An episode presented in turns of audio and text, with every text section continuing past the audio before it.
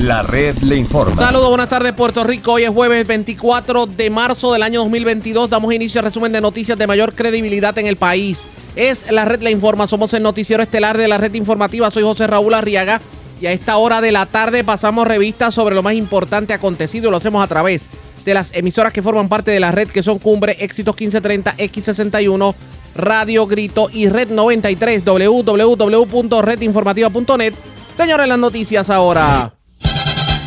Las noticias. La red le informa. Y estas son las informaciones más importantes en la red Le Informa para hoy, jueves 24 de marzo. Gobernador urge a la Junta de Control Fiscal a reconsiderar su posición sobre desembolso de fondos de emergencia a la Autoridad de Energía Eléctrica para subsidiar el aumento que se espera de inicio desde el próximo mes de abril. Sobre el escándalo en Salinas, el primer ejecutivo se limitó a decir nunca es tarde si la dicha es buena. Esto porque se permitió por parte del gobierno que se destruyera el humedal y se construyeran casas en la costa y ahora es que se le viene a poner el cascabel al gato. Y en lo que parece ser un cambio de postura, ahora no va a ser una autopista de Atillo a Guadilla. Se trata de un proyecto de elevados en la carretera número 2, así lo confirmó el gobernador. Representante del consumidor ante la Junta de la Autoridad de Energía Eléctrica asegura que al paso que vamos del aumento de energía eléctrica no nos salva ni el médico chino. Llamado enérgico de la doctora Coello de Novelo, la otrora cirujano general, asegura que el libertinaje nuestro a raíz de la flexibilización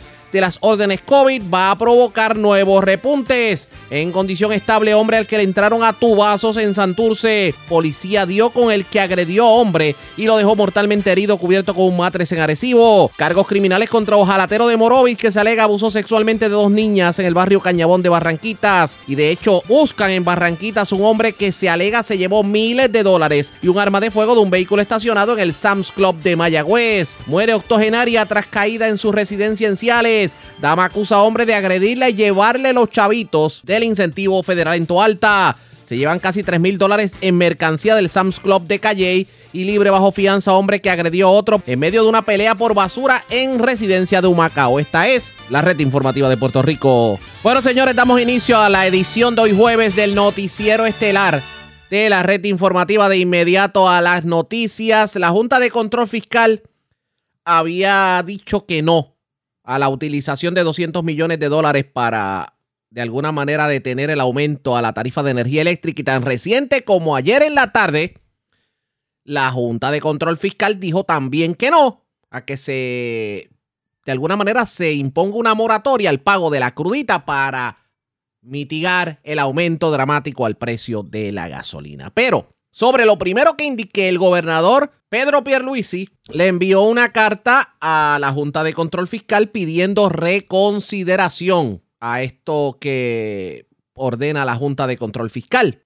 Aunque en el caso de la crudita, pues digamos que fue un poquito más flexible. Vamos a resumir lo ocurrido. Hoy el gobernador Pedro Pierluisi habló con la prensa sobre este y otros temas y esto fue lo que dijo en la mañana de hoy.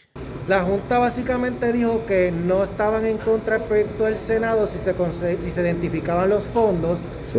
Eh, la Cámara está buscando eh, arreglar el proyecto para que los fondos sean identificados. Si los Sí. fondos son identificados, ¿usted no tendría objeción con ese proyecto de Sí, eh, moratoria? en realidad, exacto. el- el- la objeción a- al cambio en la crudita eh, es desde el punto de vista de impacto fiscal.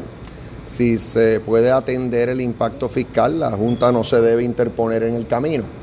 Eh, eh, en el día de hoy o próximamente también yo estaré abonando, eh, haciendo una propuesta, eh, ya sea directamente o por vía de AFAF, eh, que básicamente se parece a la propuesta de- del senador Villafañe, que es que lo que hacemos es que se, se establece que, que cualquier exceso sobre el monto presupuestado de los, para los recaudos, que no se cobre. O sea, si ya esto está presupuestado, ¿cuánto es lo que va a generar crudita? Pues que cualquier exceso no se le cobre al consumidor. eh, ¿Por qué? Porque no debemos en medio de esta crisis estar beneficiando o afectando al consumidor con unos recaudos adicionales meramente porque vienen de una alza extraordinaria en el costo del petróleo. Sí, yo voy a someter eso como otra alternativa más, porque aquí lo importante es que busquemos todas las alternativas. En cuanto a Junta, porque mencionaste Junta en tu pregunta, hoy volví a la carga pidiéndole reconsideración. ¿Por qué? Ah, ¿Por qué? Porque aquí existe un fondo de emergencia que lo crea el plan fiscal que la Junta certificó.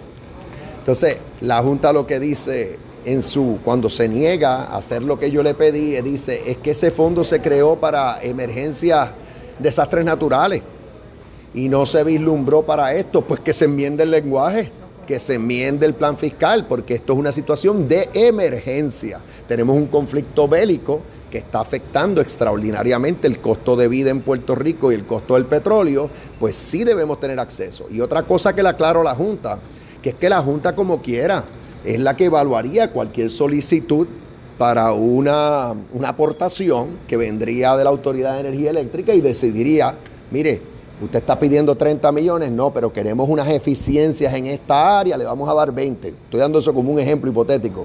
Por eso voy a insistir y ya, eso se cursó hoy a la Junta, de que no descarten el uso de ese fondo de emergencia, porque si hay una emergencia, es esta. Mire, ahora mismo que una crisis eh, de energía, ¿verdad? Y del, del costo del combustible, se ha ordenado al gobierno pagar 100 millones a Whitefish. ¿Cómo va eso a impactar al pueblo? Eso ya estaba básicamente vislumbrado y presupuestado. Eso ya, eso era un litigio en curso.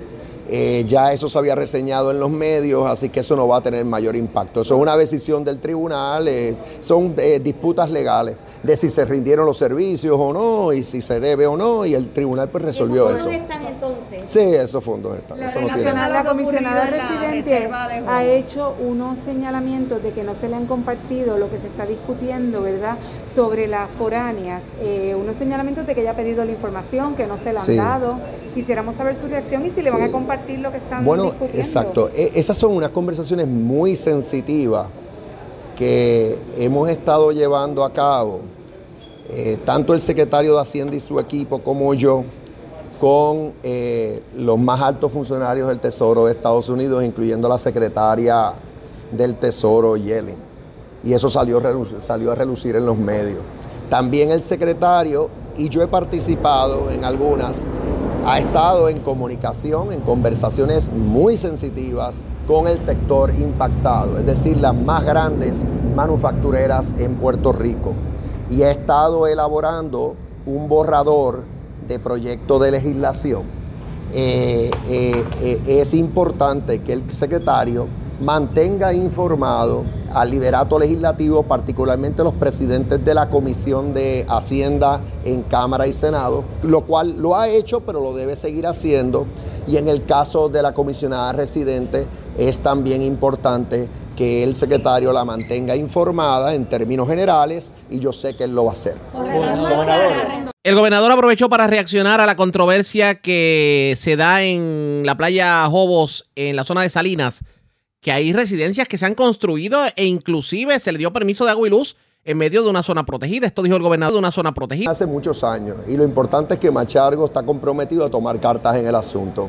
Ya lo dijo el secretario, va a tomar cartas en el asunto sin contemplaciones, eh, pero eso viene de hace mucho tiempo por la información que tengo. Lo importante es que se tome No es tardía esta acción. No, nunca- no, no. Ya la destrucción se ha hecho en el mangle. nunca es tarde cuando la dicha es buena y lo importante es que, que Machargo tome cartas en el asunto, si hay que restaurar algo que se restaure y si hay que eh, eh, eh, eliminar permisos concedidos, cancelarlos, se va a hacer lo que se tenga Pero lo que que hacer. tú dices es que no tiene ni siquiera permiso, o sea, básicamente Pues no con más permiso, o pues sea, con- bueno, pues con más razón se tomarán todas las medidas legales disponibles para eh, atender la situación. Gobernador, ¿Quiénes no, son- yo tengo una quiénes pregunta son para las usted. personas que están ahí, que tienen casa en, el- en ese lugar?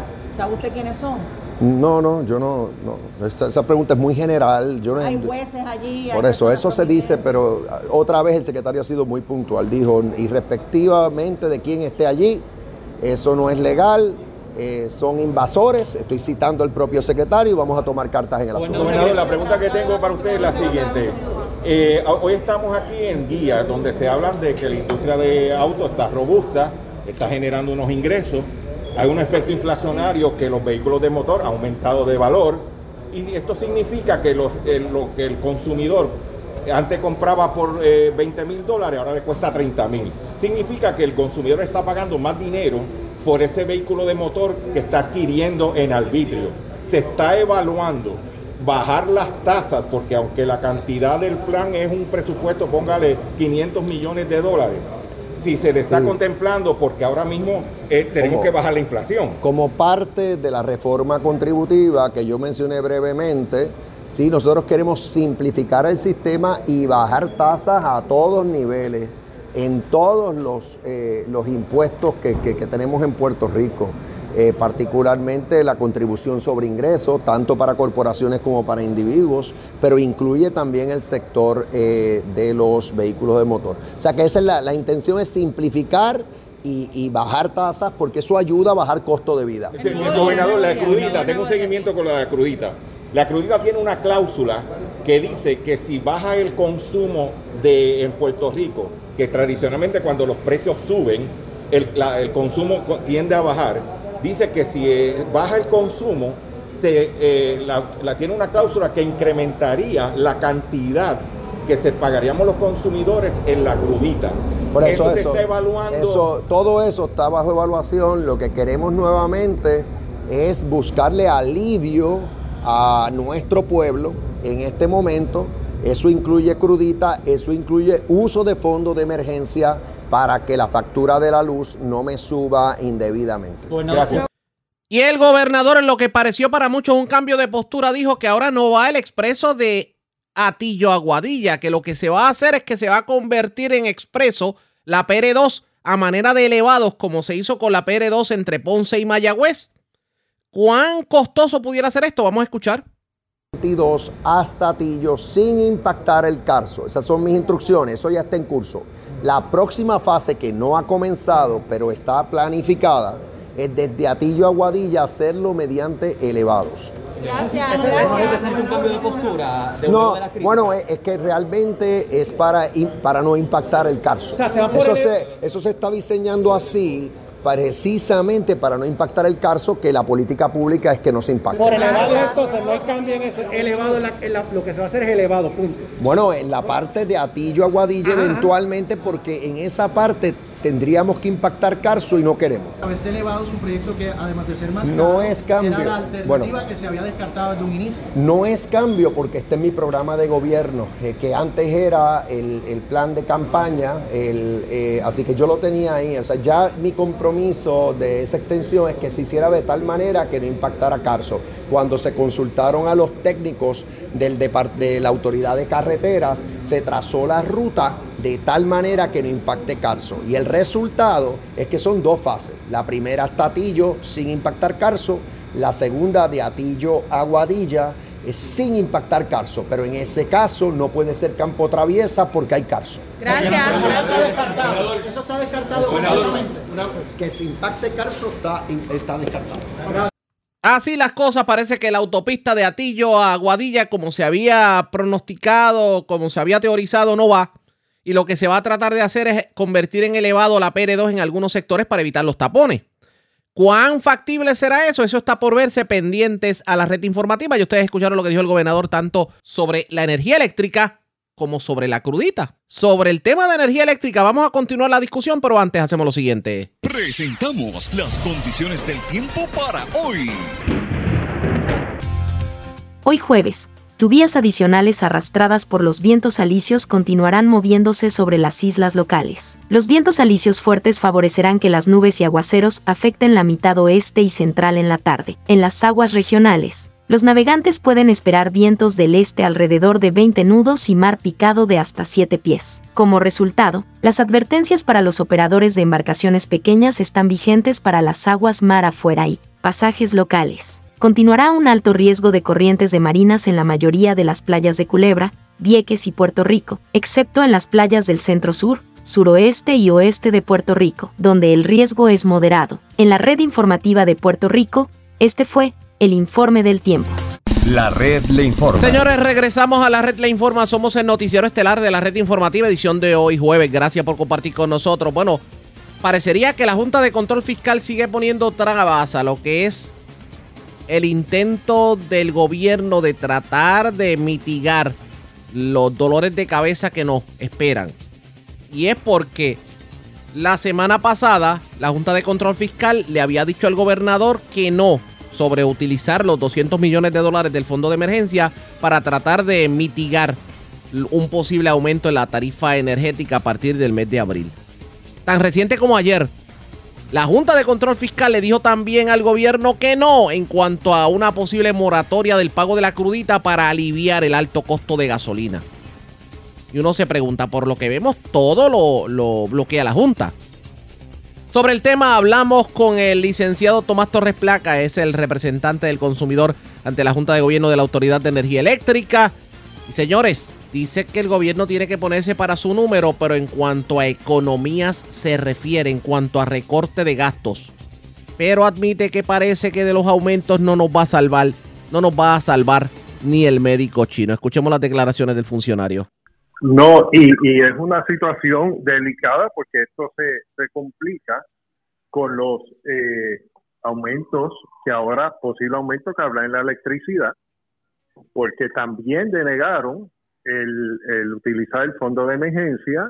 Eh, el gobernador solicitó 200 millones, muy bien hecho por el gobernador haber solicitado eso y lo denegaron. Y, y no solamente eso, Arriaga, mira, la situación aquí es es complicada porque eh, en lo que respecta a la Autoridad de Energía Eléctrica, la Autoridad de Energía Eléctrica tenía eh, en, su presupuesto, eso se llama el requisito de ingresos en el lenguaje este regulatorio energético, aprobado para recaudar, y eso estaba en la línea de la línea 20, 21 y 22 del presupuesto de requisito de ingresos, eh, 315 millones para pago de la deuda más 120 de contingencia para un total de 150. Pues ese requisito de ingreso empezó a estar vigente en junio de, en mayo primero del 2019 y a través de la resolución de junio 28 también del 2019. Pues ¿sabe qué pasó con esos 440 millones? No están y no están. ¿Y quién hacía el presupuesto? La Junta de Supervisión Fiscal. Y, y eso y eso y esos dinero que era para para tener no un recaudo para tener una cantidad para el pago de la deuda pues no están este, están se gastaron en abogados caros en contratos caros en, en, en unos presupuestos que, que hay que verlos, que tú los ves y tú dices, wow, un presupuesto enorme para el operador del, del sistema de transmisión y distribución, que es Luma, y con todo ese presupuesto gigantesco que se le aprobó, que se tragó el presupuesto casi completo de la Autoridad de Energía Eléctrica, ahora está en déficit. O sea, ¿quién, quién, quién vino a resolver los problemas de quién? O sea, aquí supuestamente la Autoridad de Energía Eléctrica está bajo la supervisión de la Junta de Supervisión Fiscal para resolver los problemas. Pero antes de la Junta se habían delegado unos dineros que, se ahorraran para pagar la deuda, pues no están. Y oye, se entiende que puede haber unos gastos extraordinarios por la quiebra, pero eh, eh, esto hay que resolverlo. Esto ahora mismo eh, se está haciendo el presupuesto de la Autoridad de Energía Eléctrica. Se tiene que afinar ese presupuesto, se tiene que cortar la grasa. Y si no se pudo ahorrar en el pasado, prospectivamente el requisito de ingreso que hay, si se corta la grasa, si se, eh, eh, eh, los presupuestos engrosados se rebajan un poquito, ¿verdad? Pues se puede entonces mirar hacia el futuro con unos ahorros que sirva para afrontar no solamente el pago de la deuda, sino estos momentos de crisis. Lo que pasa es que bajo, bajo lo que está ocurriendo, parecería que aquí nadie quiere economizar y todo el mundo quiere la ayuda en cuanto a gobierno se refiere. Y es, y es realmente lamentable. Mira, ayer, como algo positivo, eh, eh, hubo una vista pública para el proyecto 728, que es la, la creación del Fondo de Estabilización del Sistema Eléctrico. Y pues hubo una vista positiva en, en, ese sentido para la creación de ese fondo. Pero ahora mismo, ¿de dónde van a salir los chavos para el fondo? O sea, e, e, e, esa es la situación. O sea, y aquí vemos que no podemos, Puerto Rico es un país pobre. Mira, te voy a dar unos datos. Dígame. Eh, eh, 44.6% de, de los puertorriqueños viven bajo índices de pobreza, ¿no? Bajo índice de pobreza es una persona con un ingreso menos de 12 mil dólares al año y una familia de cuatro con un ingreso menos de 24 mil al año. Eh, el 59% de los puertorriqueños viven con un ingreso menos de, eh, de 25 mil dólares al año arriaga.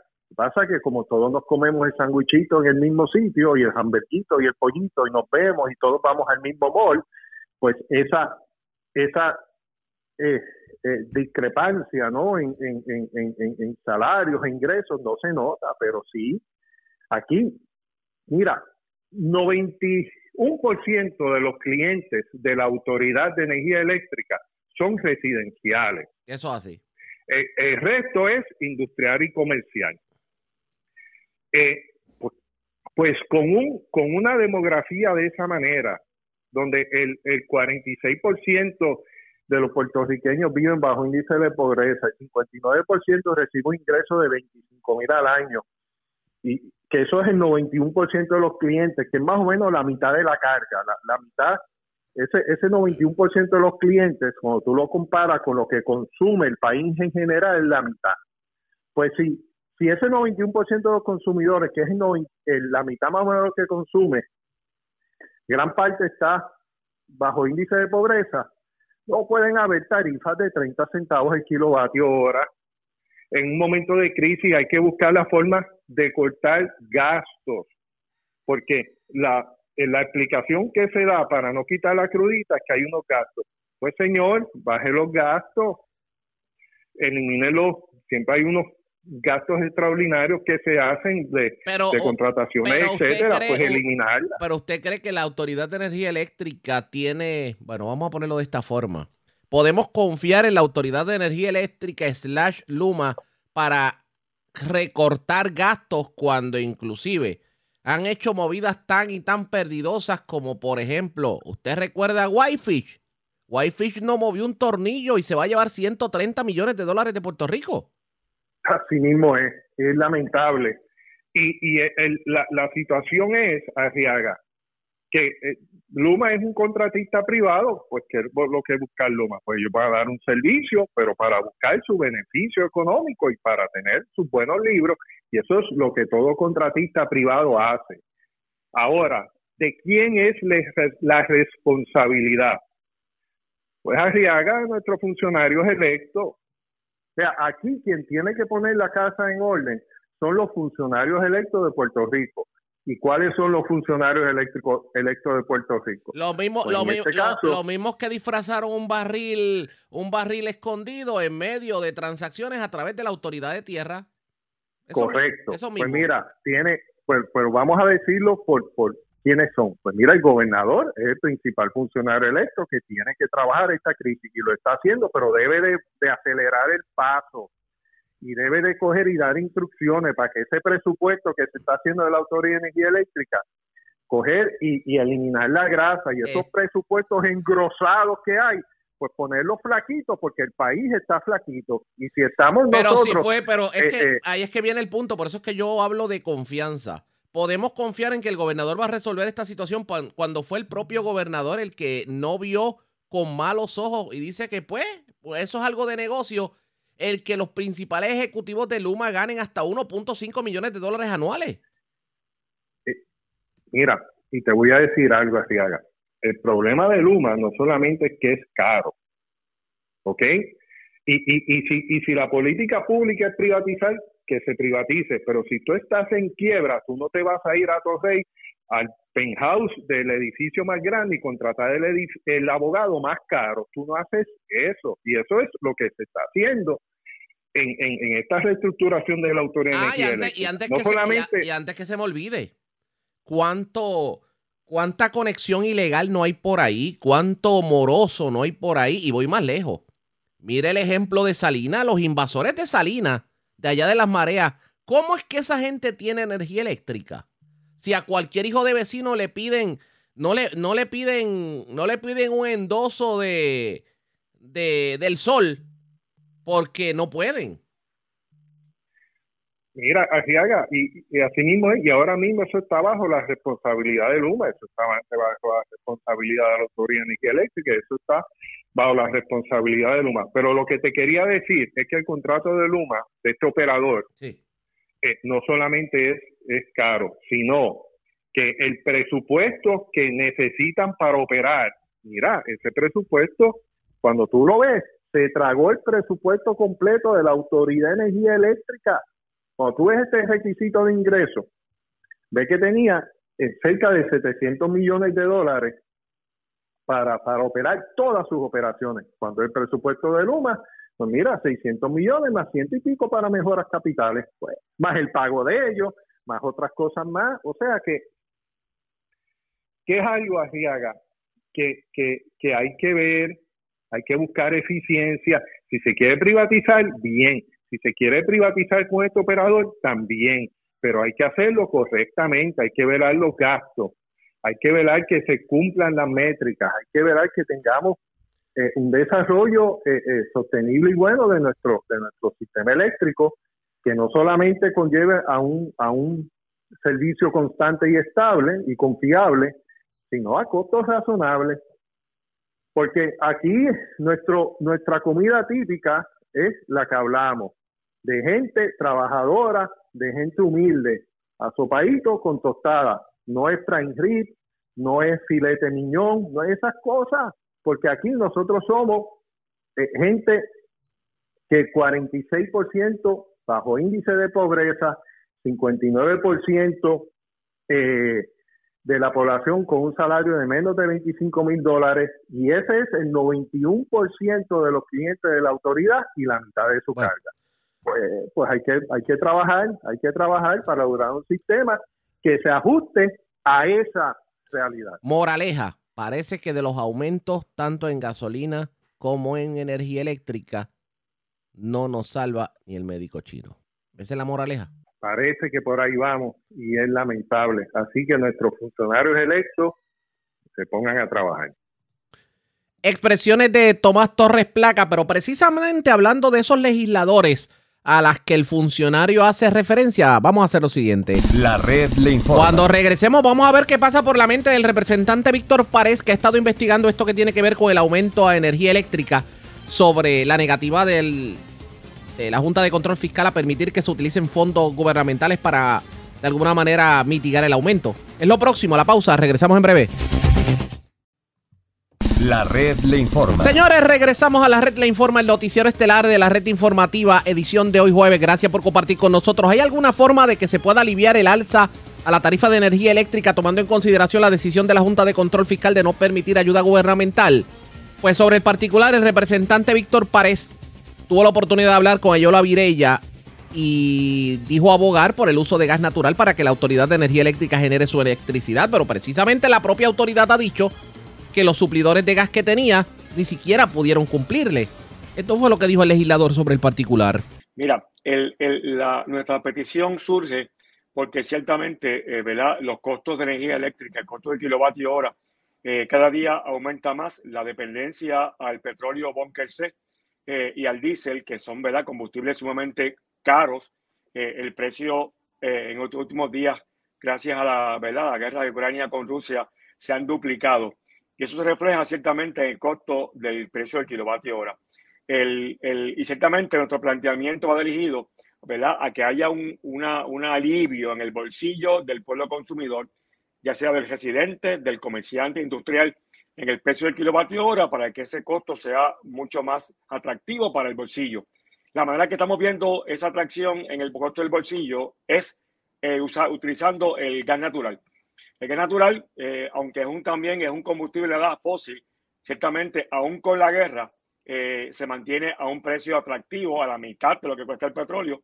y ciertamente el director ejecutivo de la Autoridad Eléctrica, el ingeniero José Colón, eh, ha estado planteando, ¿verdad?, de que él está pidiendo apoyo al negocio de energía para convertir en las plantas que aún eh, no se han convertido en gas natural a convertirlas a ellas. Por ejemplo, la, la, de, la de Costa Sur ya, ya, tiene, ya tiene gas natural y el costo de, de kilovatio hora es sumamente barato, 8 o 10 centavos la producción, igual que AES y Ecoeléctrica. Y ahora en San Juan, las la 5 y 6 también ya están en, en gas natural. Así que el costo de kilovatio hora eh, buscamos que se, se, sea más, eh, más barato y además, eh, importante mencionarlo, los costos de las multas que conllevaría a la autoridad energética pagar por seguir usando el bunker C, que es un, es un combustible sumamente eh, dañino al ambiente, va, serían desastrosos para la autoridad. Y me parece que eh, ya es hora de que cumpliendo con la EPA, ¿verdad? Que evitando esas multas que puedan emitirse en el futuro, pues bueno que busquemos el gas natural como una alternativa para abarcar el costo de la energía eléctrica. Quería preguntarle, los movimientos eh, ambientalistas en Puerto Rico han cuestionado por qué ese paso intermedio del gas natural y no aprovechar ir directamente a las energías renovables, eh, porque como usted, usted muy bien menciona, el gas natural sigue siendo un combustible fósil. Ciertamente, el, el, la, la transición, y yo he sido ¿verdad? bien vocal y bien firme en mantenerme eh, en que el país debe moverse a energías renovables porque es nuestro, es nuestro futuro y nuestro legado a otras futuras generaciones debe ir de la mano con esta alternativa. Mientras estamos convirtiendo plantas eh, o cerrando plantas, ¿verdad? Que, que vayan a convertirse a plantas de energía renovable, a la vez vemos utilizando el gas natural como una alternativa para bajar el costo de energía eléctrica. Porque si no hacemos eso, lo, el tiempo que va a tomar, ¿verdad? Ya el director ejecutivo ha planteado de que el, el, la meta de que en el 2025 tengamos el 40% de energía renovable, eh, el 40% él ha dicho que tal vez sea un poco difícil. Así que ya, ese, ya esa eh, advertencia está sobre la mesa. Ciertamente mi posición es que es, es, sí o sí.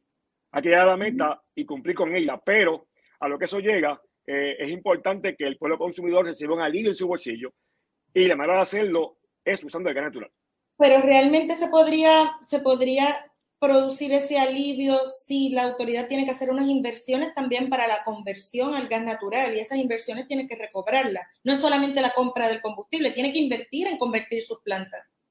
El director ejecutivo de la autoridad, con quien hemos tenido una comunicación ¿verdad? Eh, constante, nos ha dicho que eh, hay, se puede identificar fondos federales para, para hacer esa conversión eh, y que el impacto en el consumidor sería ninguno.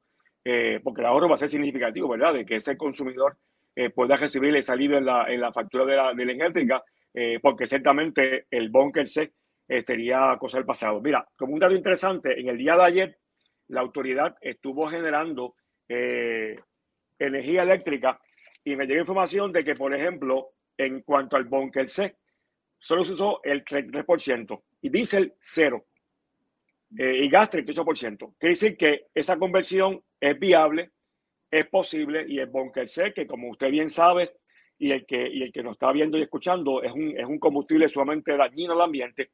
Eh, habría que, y es bien, y bien caro. El costo del, kilo, de, de, del precio del, del, barril que le cuesta la autoridad, por ejemplo, el día de ayer del bunker C estaba en 132 dólares el barril, cuando hace un tiempo atrás estaba en 85 en el mes de diciembre. O sea que los costos cada día aumentan. Ciertamente los costos de ese combustible va a la mano de la autoridad y ciertamente la pasa al consumidor. Así que mi posición, Ayola, es esa, ¿verdad? De mantener eh, caminando el plan para mover al país a energías renovables, pero a su vez también moviendo las plantas para que se puedan mover la energía renovable.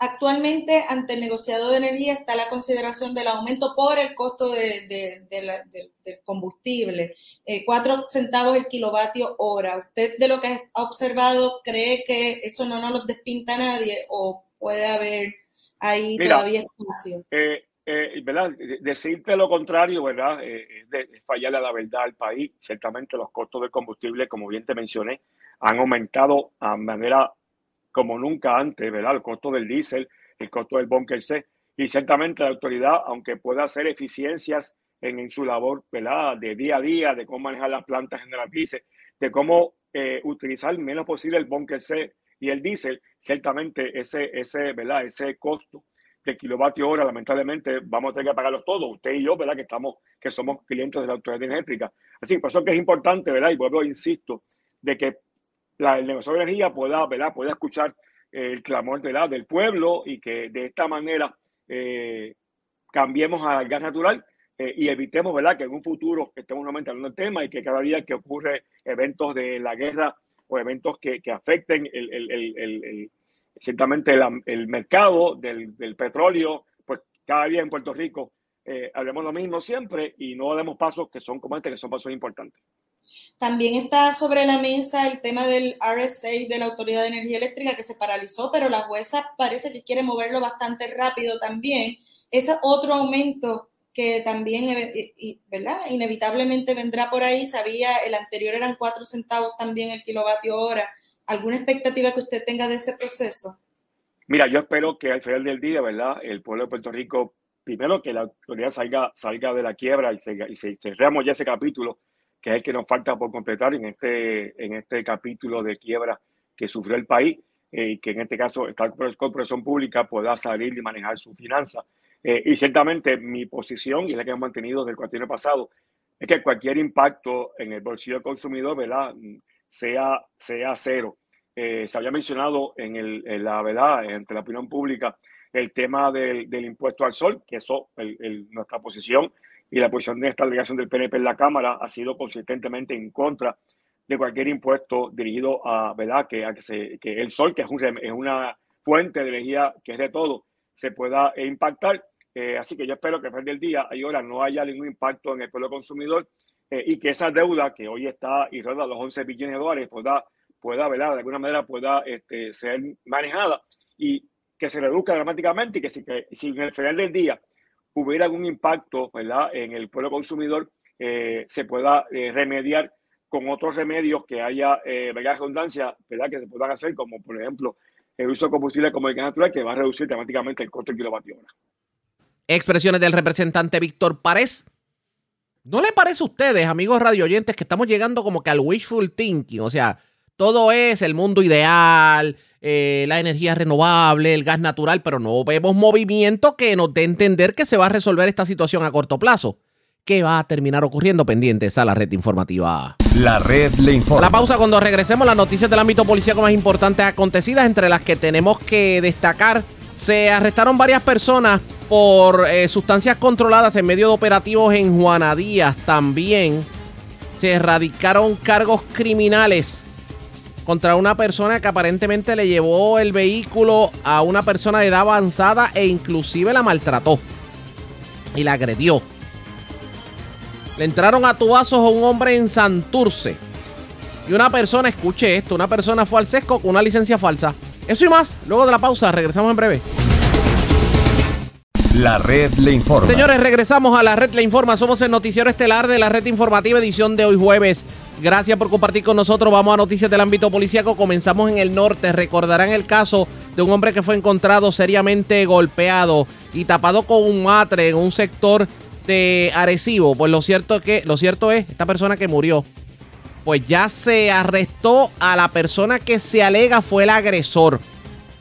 Además, una octogenaria murió aparentemente tras sufrir una caída en su residencia de Ciales y también una persona llegó a un lugar, dejó su vehículo prendido y de buenas a primeras alguien se montó en el vehículo, se lo llevó. Había un arma de fuego en, el interior del vehículo. El Malvarado, oficial de prensa de la policía en Arecibo con detalles. Saludos, buenas tardes.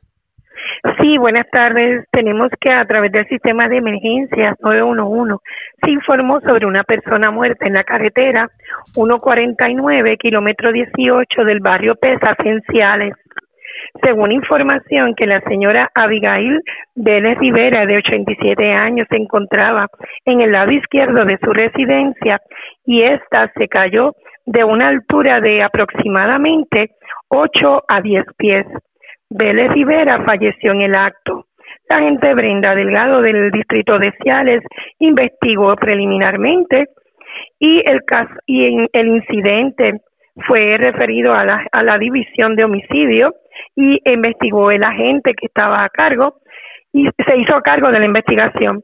Tenemos también que radicaron el negociado de la Policía de Puerto Rico y el Departamento de Justicia radicaron cargos criminales por ley 8, vehículo hurtado, maltrato contra personas de edad avanzada y destrucción de evidencia. Fueron radicados con, en la tarde de ayer contra Randy Garnet Reyes, de 30 años, residente de Barceloneta. De acuerdo a la investigación, Garnet Reyes agredió con las manos en diferentes partes del cuerpo a José Díaz Ortiz, de 61 años, dejado mal herido en el suelo, cubriéndolo con un matre. o un colchón. Este se marchó del lugar en el vehículo perteneciente al perjudicado. Estos hechos fueron reportados la mañana del sábado 19 en la carretera 682 del kilómetro 6.6 sector Sabana del barrio Garochales en Arecibo.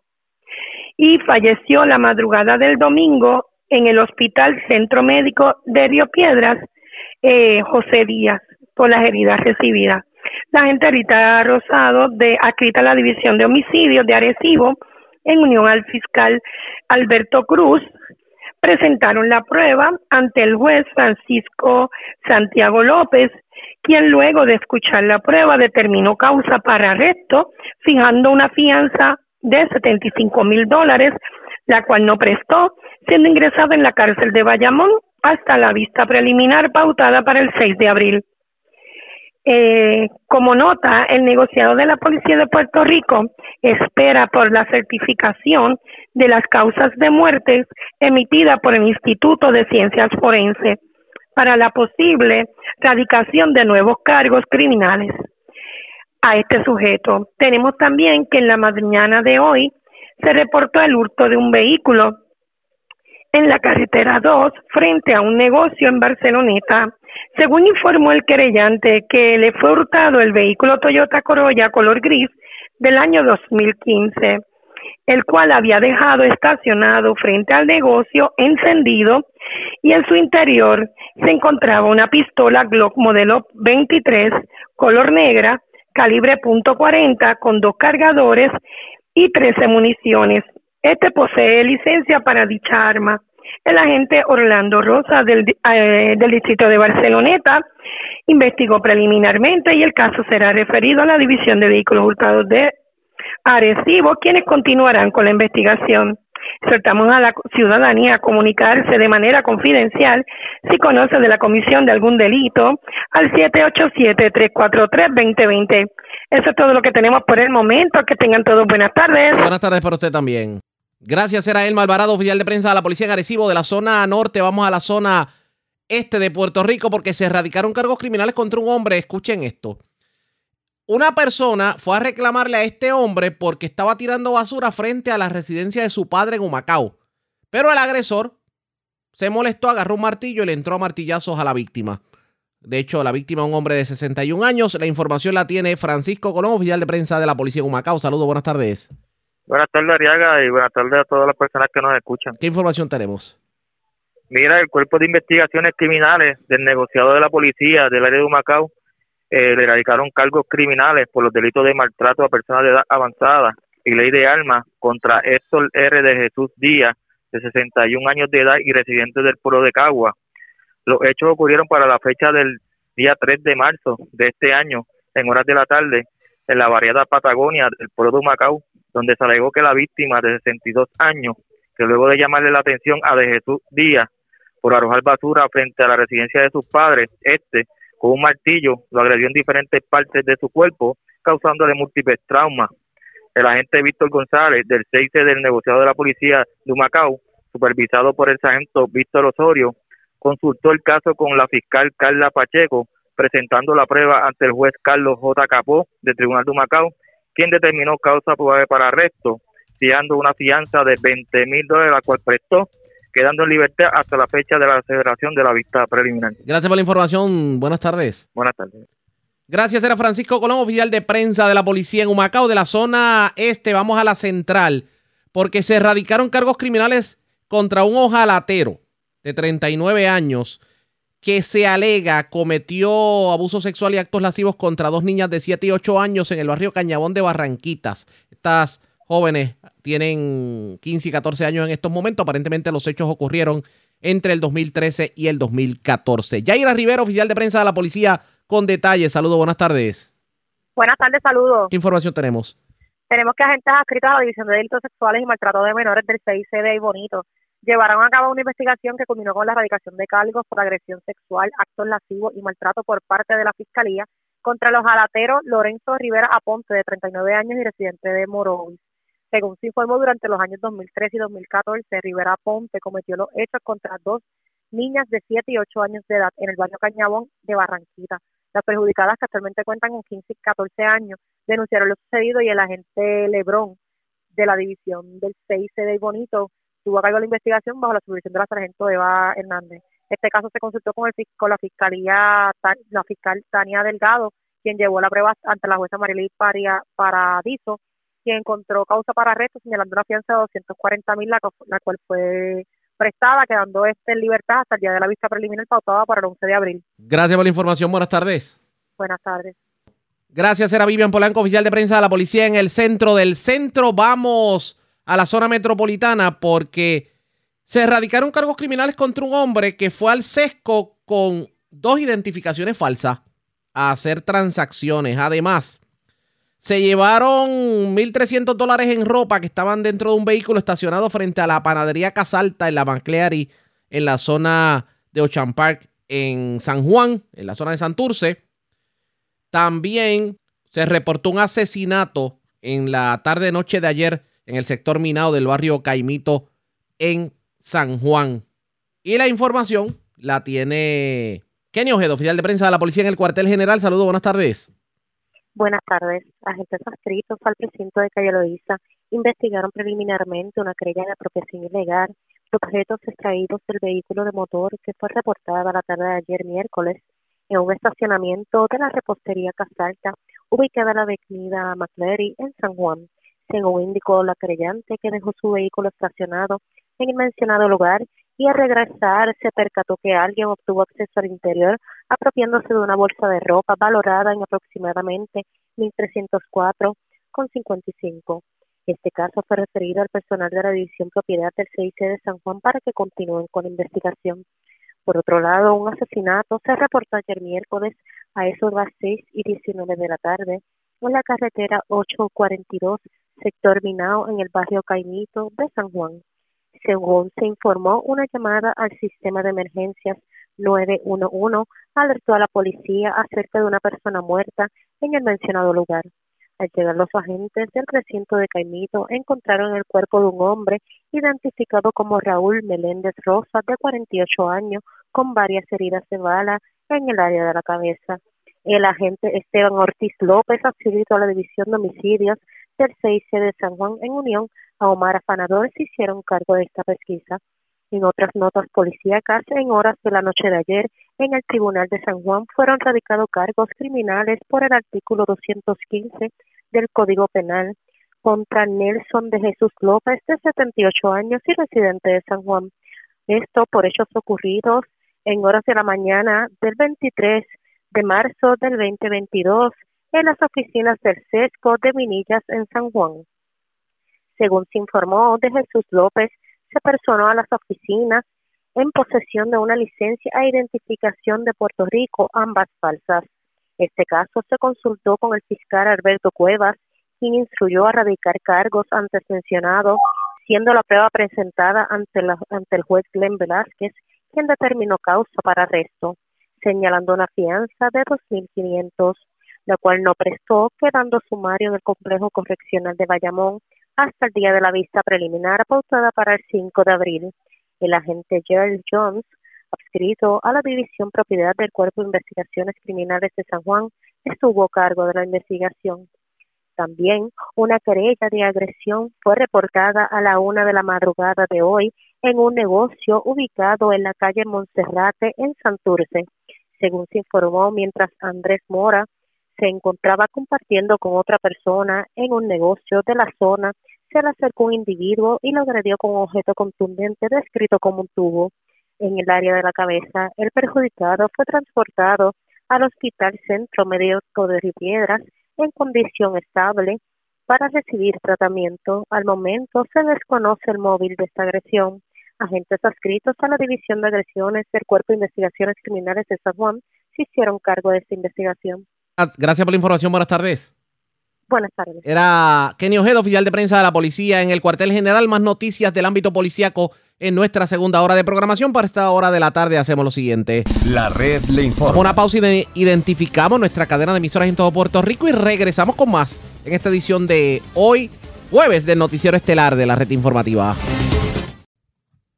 La red le informa. Señores, iniciamos nuestra segunda hora de programación. El resumen de noticias de mayor credibilidad en el país es La Red Le Informa. Somos el noticiero estelar de la Red Informativa de Puerto Rico, edición de hoy jueves 24 de marzo. Vamos a continuar pasando revistas sobre lo más importante acontecido y lo hacemos a través de las emisoras que forman parte de la red, que son Cumbre, Éxitos 1530, X61, Radio Grito y Red 93, www.redinformativa.net.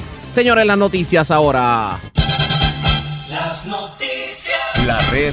Y estas son las informaciones más importantes en la red le informa para hoy, jueves 24 de marzo. Gobernador urge a la Junta de Control Fiscal a reconsiderar su posición sobre desembolso de fondos de emergencia a la Autoridad de Energía Eléctrica para subsidiar el aumento que se espera de inicio desde el próximo mes de abril. Sobre el escándalo en Salinas, el primer ejecutivo se limitó a decir nunca es tarde si la dicha es buena. Esto porque se permitió por parte del gobierno que se destruyera el humedal y se construyeran casas en la costa y ahora es que se le viene a poner el cascabel al gato. Y en lo que parece ser un cambio de postura, ahora no va a ser una autopista de Atillo a Guadilla. Se trata de un proyecto de elevados en la carretera número 2, así lo confirmó el gobernador. Representante del consumidor ante la Junta de la Autoridad de Energía Eléctrica asegura que al paso que vamos del aumento de energía eléctrica no nos salva ni el médico chino. Llamado enérgico de la doctora Coello de Novelo, la otrora cirujano general, asegura que el libertinaje nuestro a raíz de la flexibilización de las órdenes COVID va a provocar nuevos repuntes. En condición estable, hombre al que le entraron a tubazos en Santurce. Policía dio con el que agredió a hombre y lo dejó mortalmente herido cubierto con un matres en Arecibo. Cargos criminales contra ojalatero de Morovis que se alega abusó sexualmente de dos niñas en el barrio Cañabón de Barranquitas. Y de hecho buscan en Barranquitas un hombre que se alega se llevó miles de dólares y un arma de fuego de un vehículo estacionado en el Sam's Club de Mayagüez. Muere octogenaria tras caída en su residencia en Ciales. Dama acusa a hombre de agredirle y llevarle los chavitos del incentivo federal en Toalta.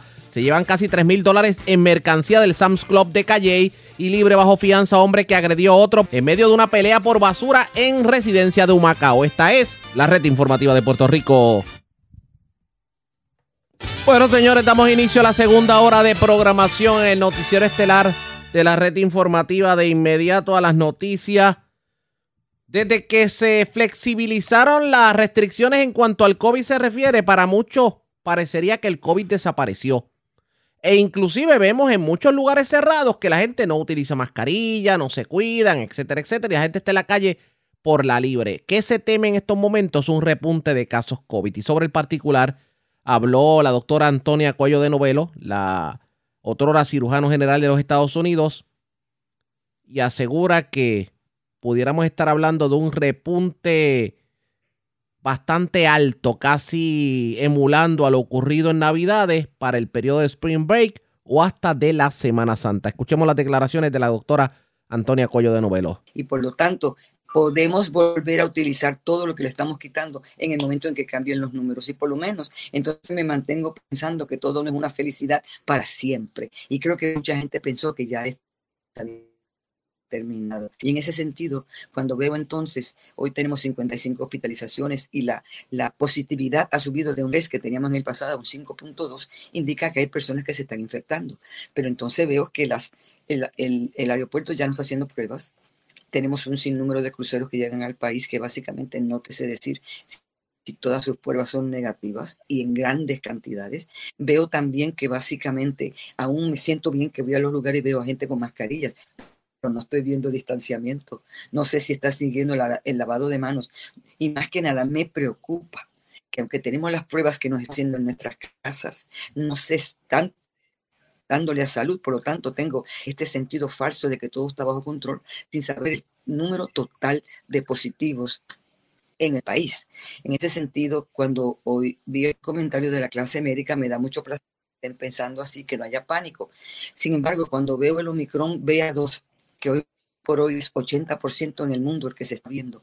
Y en los Estados Unidos, cuando estaba solamente a un 25% y luego subió a un 39%, hoy por hoy 50% de todo el noreste de los Estados Unidos, cuando hacen sus pruebas, lo que tienen es Omicron BA2, el cual básicamente todavía nos dicen que la sintomatología no es tan severa si ocurre otro repunte. Sin embargo, no es harmless, no es falto de complicación, como hemos visto hasta ahora. Dos cosas preocupantes. Ahora se dice que la multiplicidad, la transmisibilidad del Omicron BA2 es aumentada. En cada dos semanas se dobla. Segundo, una persona te lo puede transmitir a ocho. Y algunas partes en Australia han dicho que se la pueden transmitir 12 personas cada vez que tienes un BA2 infectado, lo cual es la misma transmisibilidad de sarampión. Y eso me causa un poquito de... Segundo, se ha encontrado también que para mi sorpresa estamos hablando del COVID a larga duración. La sintomatología, aún en las personas que tienen síntomas leves, pueden desarrollar COVID a largo plazo. Y en este sentido hay dos cosas. La más importante es que se ha puesto en el Lancet y en Nature que básicamente la masa gris del cerebro está disminuida en las personas que han tenido COVID. Y más que nada, el área donde está el asfalto, el asfalto, el asfalto, parte olfactoria también está disminuida y la parte cognitiva. Hablaban solamente del brain fog y ahora me estás hablando de que el volumen cerebral está siendo disminuido. Y siempre temo que si no sabemos diagnosticar Alzheimer's, podemos estar haciendo una credibilidad de que está aumentado cuando básicamente hay focos especiales en su disminución. Pero lo que más me preocupa es que se ha encontrado que a veces un año después de haber tenido COVID, 40% de las personas pueden desarrollar diabetes tipo 2, aún los que nunca tuvieron síntomas, incluyendo jóvenes. En ese sentido, quiere decir que un 40% de las personas pueden desarrollar diabetes tipo 2 después de haber tenido COVID, un año después, y en ese sentido se cree que la inflamación que ha causado el COVID, que ha disminuido o interferido con las células que hacen la insulina y por lo tanto me sube la, azúcar porque me está produciendo glucagón en vez de insulina. Esas dos cosas me preocupan con este mensaje de que la sintomatología del BA2 es totalmente disminuida. Así que yo pienso, no se puede bajar la guardia póngalo en los titulares, la pandemia no se ha acabado. Se supone que puede ocurrir un próximo repunte en las próximas dos semanas. Si esto es así, ¿por qué? Tenemos el Spring Break. Tenemos los pasajes baratos del noreste de los Estados Unidos. Tenemos básicamente la Semana Santa que las familias vienen a visitar. El aeropuerto no está haciendo pruebas. Hay un sinnúmero de cruceros y se me ha metido en la cabeza que tengo toda la libertad de hacer lo que quiero porque esta pandemia ya se fue. Por lo tanto, puede haber un repunte. No será el más peligroso, pero lo que me preocupa es nuevamente llenarse nuestros hospitales, nuevamente con la, con la facilidad en donde yo quiero clarificar qué es lo que me siento. Así que en este momento tenemos que estar seguros también, aquellas personas que tengan mucha sed, aquellas personas que yendo al baño mucho, aquellas personas que se sienten con fatiga, que no se pueden explicar y tuvieron COVID, por favor vea a su médico porque usted puede tener ese tipo 2 diabetes que se habla tanto como una complicación del COVID en algunas personas, por lo menos en 40%. La otra cosa que me preocupa es el factor de que básicamente no usando este, mascarillas libremente como usamos, las estamos usando en sitios cerrados, pero he ido a muchos sitios donde básicamente la gente se divierte como nada, como si esto ya hubiese pasado. Ahora también, creo que puede haber un repunte. No será mayor, pero va a ocurrir. Por lo tanto, una cosa interesante, en los Estados Unidos, en 700 localidades y en 40 estados están utilizando el seguimiento del virus en las aguas que salen del, del waste por lo tanto, en las aguas negras, porque todo el mundo está botando virus cuando va al baño para sus necesidades. En 700 localidades, en 40 estados, el CDC está siguiendo esto dos veces a la semana en los sitios donde el agua que sale de los baños está siendo determinada en algunas localidades. Obviamente en los campos no ocurre porque lo que tenemos no es agua potable. En ese sentido, se ha que está subiendo el contagio de virus en las aguas que salen del sewage. Y por lo tanto, en algunos lugares, cuando sube este número de virus, básicamente se, se predice que en las próximas dos semanas va a ocurrir un repunte. Y esto lo está documentando Boston. Por lo tanto, yo sé que en Puerto Rico esto se va a hacer en el próximo mes. Y creo que es importante como una parte preventiva de saber que aunque no me están haciendo pruebas a todo el mundo, que básicamente puede haber un índice de que va a haber virus más de que yo sospecho en ausencia de pruebas cuando estoy siguiendo las aguas que vienen de los baños y de los inodoros conjunto con el CDC. Así que es una manera preventiva de saber cuándo puede salir un repunte. En este momento creo que es importantísimo la prevención. Continúa tu mascarilla, como siempre digo. No conoces a la persona a tu derecha, ponte la mascarilla. No, no sabes si el que está delante de ti tiene una enfermedad básicamente con su inmunidad baja.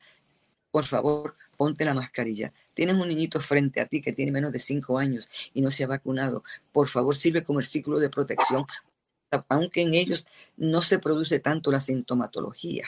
Todavía tenemos que pensar que el MISC, que es la inflamación de tantos órganos en los niñitos, ocurre en Estados Unidos por lo menos en 7.000 de estos niñitos con una morbilidad, mortalidad de 1 al 2%. Las madres tienen que estar bien pendientes de estos niñitos que les da COVID, en donde básicamente cuatro semanas después pueden tener las patitas hinchadas, los ojos bien coloraditos y un rash rojo en el cuerpo. Solamente una madre puede correr para ver qué es lo que mi hijo tiene, que básicamente después del COVID cuatro semanas después puede tener este desarrollo. No son muchos los casos, pero cuando ocurren son totalmente, este, pueden ser totalmente negativos con una mortalidad, morbilidad de 1 a 2%. Así que por favor, no me bajen la guardia, la pandemia no se ha terminado y básicamente hay complicaciones a largo plazo que no pensábamos con COVID de larga duración, aún en las personas en donde su sintomatología ha sido débil. Así que, por favor, pendiente, no me Claro, eh, en, en, este momento ya el gobierno, eh, yo no creo, flexibilizará, no estoy segura que pueda flexibilizar más por ese precisamente aumento en positividad y por, por, la situación de los hospitales, aunque ellos dicen que los hospitales ya no están en la misma situación eh, que antes. Pero sí, ese por ciento es un poquito preocupante y yo creo que aquí, doctora, siempre va a continuar primando la responsabilidad individual más allá de lo que diga el gobierno es la protección de la persona que te rodea, porque tienes que hacer eso dedicado como un buen puertorriqueño.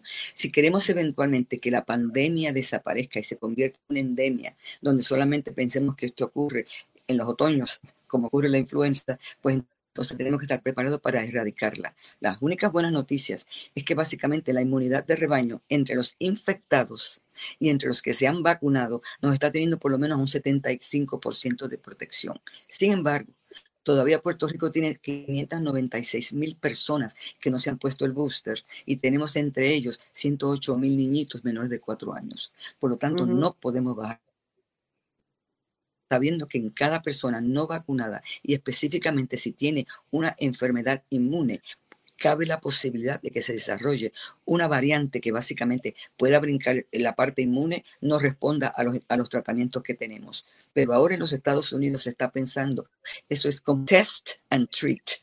Te voy a hacer la prueba y te voy a dar Paxlovid, las ocho píldoras que básicamente te van a proteger. Sin embargo, Pfizer ha dicho que no tiene suficiente protección eh, ah, hacerlas en cantidades masivas para poderlas dar según estoy detectando las pruebas positivas. Así que básicamente la ciencia habla, pero la manufactura no está al nivel de hacerlo posible para todo el mundo. Y más que nada, el dinero que vamos a dar para el COVID está totalmente parado en el Congreso de los Estados Unidos en este momento por la guerra de, Ucrania. Así que básicamente los fondos están siendo un poco limitados. En la presencia de eso, mi habilidad es controlar la entrada del virus a mi cuerpo y a mi comunidad hasta que se resuelvan los problemas del mundo. Yo soy ahora el centro del control y solamente yo puedo controlar esta pandemia haciendo lo que hacer mascarilla, lavarme las manos y si estoy positivo, quedarme en mi casa. Sí. Según la doctora Cuello de Novelo, la situación pudiera complicarse tomando en consideración la nueva variante del COVID que hay en el ambiente y el hecho de que precisamente el libertinaje se ha convertido en la norma. Hay que continuar escuchando parte de las declaraciones de la doctora, pero antes hacemos lo siguiente. Presentamos las condiciones del tiempo para hoy. Hoy jueves Tuvías adicionales arrastradas por los vientos alisios continuarán moviéndose sobre las islas locales. Los vientos alisios fuertes favorecerán que las nubes y aguaceros afecten la mitad oeste y central en la tarde. En las aguas regionales, los navegantes pueden esperar vientos del este alrededor de 20 nudos y mar picado de hasta 7 pies. Como resultado, las advertencias para los operadores de embarcaciones pequeñas están vigentes para las aguas mar afuera y pasajes locales. Continuará un alto riesgo de corrientes de marinas en la mayoría de las playas de Culebra, Vieques y Puerto Rico, excepto en las playas del centro sur, suroeste y oeste de Puerto Rico, donde el riesgo es moderado. En la red informativa de Puerto Rico, este fue el informe del tiempo. La red le informa. Señores, regresamos a la red Le Informa. Somos el noticiero estelar de la red informativa edición de hoy jueves. Gracias por compartir con nosotros. Vamos a continuar escuchando las declaraciones que dieron el día de hoy la doctora Antonia Cuello de Novelo, temiendo precisamente el que por el liber- libertinaje en que hemos caído luego de la flexibilización de las restricciones COVID, nuevamente caigamos en un peligroso repunte. habrá una cuarta vacuna. El FDA se reúne el, el- el 6 de abril y ha dicho que no va a haber un voto. Van a evaluar cuántas variantes están este, siendo controladas por las vacunas que existen y la posibilidad de que no se necesite una cuarta. En ese sentido, no sabemos. Segundo, Pfizer le han dado el visto bueno de que siga con la vacunación infantil, pero no hasta que en abril me diga cómo está la data de sus niños, porque se demostró que la dosis que estaban usando no era efectiva para proteger los niñitos entre 0 a 6. Así que, por lo tanto, Pfizer está totalmente parado en su evaluación. Viene ahora Moderna y dice que la suya puede proteger los niños un poquito mejor, pero todavía no ha sometido su vacuna para que el FDA nos dé este, el permiso este de, de- de emergencia. Así que estamos Lo en ascuas, con- verdaderamente protegiendo. Eh, doctora, aprovecho que la, que la tengo aquí porque quiero preguntarle, ayer hubo una conferencia de prensa de, de ACES eh, sobre los casos de diabetes en Puerto Rico. Eh, ah, van aumentando muy considerablemente y a, a niveles incluso de que ah, están eh, pensando que van a hacerle un hueco al plan vital de la reforma de salud. Bueno, eso es sin haber mencionado el 40% que está infectado con el tipo 2 después de COVID. Así que los números son todavía mucho más. Pongamos que los Estados Unidos tiene 79 este, millones de personas infectadas. Si uno de cada 100 va a desarrollar este tipo de diabetes 2 post-COVID, tenemos la posibilidad de ses- 795 mil personas desarrollando diabetes tipo 2 en los Estados Unidos, aún los jóvenes que no tenían ninguna sintomatología. Y en ese sentido, esto va a ser totalmente importante porque la mortalidad y la morbilidad en el diabético aumenta. Y recuerdo que cuando tuvimos que vacunar a los inmunocomprometidos en Puerto Rico, en ningún momento el diabético se consideró un inmunodeprimido y por lo tanto no vinieron a vacunarse con la extra dosis que le estamos dando a los inmunocomprometidos. Por lo tanto, la urgencia de proteger esta clase que va básicamente necesita toda nuestra ayuda, bien sea con una tercera vacunación por la inmunidad o bien sea por simplemente que pierdan el miedo de irse a ver en las salas de emergencia por la posibilidad de infección, específicamente con BA2, donde uno infecta 8. Y en ese sentido, todo lo que se le pueda dar para salvar el diabético es crucialmente importante en este momento entre los inmunocomprometidos. La, la diabetes es una de las primeras causas de muerte en Puerto Rico, ¿correcto? 32% de todos los puertorriqueños tienen enfermedad crónica y 7 de cada 10 tienen por lo menos cardiovascular, pulmonar, cáncer y diabetes. Pero a la misma vez es tan frecuente en los puertorriqueños que yo creo que se les debió haber dado, se les dio, debió haber dado este sitial desde el principio, protegiéndolos, porque yo sé muchos amigos tengo que nunca fueron a la sala de emergencia por el temor de infectarse y para ellos la telemedicina se convirtió en algo crucial, por lo menos para poder hablar con su médico y sentirse protegidos. Ha llegado el momento de que el diabetes salga de su encierro, que fue más encerrado que cualquier otra de las personas que tenían síntomas de otras enfermedades, para que tanto la ciencia como su médico, como la parte que cubre los, los seguros, de la prioridad que necesitan después de todo. Han sufrido mucho más que algunas de las otras causas, como el cáncer, que todavía lo tenemos, como la décima enfermedad crónica de Puerto Rico, cuando los miramos de 7 a 10. Muy bien. Gracias, doctora. Mucho cuidado, mucho cuidado a la gente. No se puede bajar la guardia. Es el mensaje de la doctora Cuelo de Novelo. Entiende que estas circunstancias particulares de las últimas semanas van a provocar un repunte, aunque no sea muy significativo, pero repunte al fin. Y eso tiene consecuencias en quienes lo sufran. y a nivel de personas entrando a los hospitales buscando ayuda. ¿Qué me siento? porque tengo esto? El repunte puede llegar, probable, va a llegar. Cosa es que no va a tener la sintomatología que básicamente teníamos con Delta. Pero la misma vez recuerda, el PCR, el PCR no detecta muchas veces el BA2 y lo confunde con el Delta. Por lo tanto, es importante que no nos dé, porque aún así podemos tener esta dificultad. En este momento, por favor, distanciamiento, mascarilla, lávese sus manos, no esté en sitios en donde no haya ventilación. Si tiene síntomas, por favor, quédese en su casa y más que nada, cuando surja, manténgase aislado si esto es posible, porque uno de cada ocho es infectado cuando el BA2 está y en el noreste de los Estados Unidos, 50% de todos los casos de BA2 están en el noreste, 25% en el país y en Europa 80%. Así que no es algo que tenemos que mirar como si no fuese importante. Expresiones de la doctora Antonia Cuello de Novelo. Definitivamente eh, la preocupación de la profesional de la salud es que pensemos de que ya todo pasó, bajemos la guardia y terminemos con un repunte bastante serio en las próximas semanas que terminará ocurriendo pendientes a la red informativa. Pero precisamente hablando de COVID, el informe de COVID del Departamento de Salud de hoy jueves reportó una muerte y 55 personas hospitalizadas. El monitoreo obviamente cubre esta semana y la tasa de positividad se mantiene en un 5.28%. Cambio de tema porque hoy las autoridades federales llevaron a cabo una conferencia de prensa. Es una pareja. Uno de ellos se hacía pasar por abogado de inmigración y estafaba a aquellas personas que querían, digamos, arreglar su estatus migratorio en Puerto Rico. La dama defraudó al PUA. Se metió cientos de miles de dólares al bolsillo. Ambos fueron arrestados y esto fue lo que dijeron las autoridades federales sobre el particular. Y exhortamos al público a que así lo reporte aquel que se haya aprovechado de fondos de beneficencia pública para emergencias, los vamos a investigar y los vamos a procesar. Sí, bueno, yo, yo le voy a compartir ciertos datos de, que tienen que ver con los referidos y las investigaciones que hace el Task Force del Departamento del Trabajo, eh, que no es una lista exhaustiva, porque como comenta el compañero, en la medida que se siguen evaluando casos de PUA, pueden seguir, y, sabemos que van a seguir subiendo potenciales situaciones de fraude, ¿no? Eh, pero, ¿verdad? Para, para que tengan una idea de, la labor que se ha hecho, eh, por ejemplo, el Task Force del Departamento del Trabajo ha referido al Departamento de Justicia unos 55 casos de servidores públicos, ¿verdad? En, planos municipales y, estatales. Por ejemplo, también eh, se en ya en el sector privado se han referido a la Policía de Puerto Rico unos 80 casos de fraude.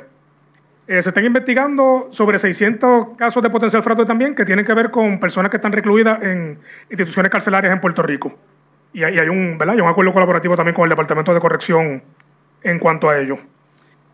Eh, también se, se, refieren casos, pues, como, como mencioné anteriormente, a las diferentes dependencias eh, del gobierno estatal y federal según vayan surgiendo. Eh, y así también se van identificando potenciales esquemas como el que se ha discutido en el día de hoy y, se refieren, ¿no? O sea, pero es una labor continua. Así que lo, lo, que, ¿verdad? Le, le, ofrezco ciertos datos para, para que tengan en mente cómo es que se mueve el proceso y, y que tengan una idea de, de, cuántos casos hay, pero lo cierto es que este número varía de tiempo en tiempo en la medida que van avanzando eh, las situaciones eh, con, los, con, los, diferentes casos, se van atendiendo más casos de púa, surgen el punto controvertible, eso levanta cierta bandera y dependiendo de lo que se encuentre y se investiga, se van refiriendo los casos. En cuanto a dinero. E, e, esa cifra no la tengo exacta por lo mismo, ¿no? Porque como es un número que va cambiando de tiempo en tiempo y, va, a depender también de, cuántos casos, eh, ¿verdad? Uno investiga, se refiere y dependiendo de lo que haga la, ya la, investigación más formal por parte de, del componente ¿verdad? fiscal, eh, y, de la, y de las agencias de seguridad pública, pues va a depender cuáles de estos casos realmente son fraudes y cuáles son eh, tal vez un error, por decirlo así, o, otras situaciones que se manejan más a nivel administrativo. Así, así que eso, eso, eso varía y, hay muchas variables. Por, eso que el, el dato pues eh, no, no, no, se lo puedo ofrecer con, con esa certeza.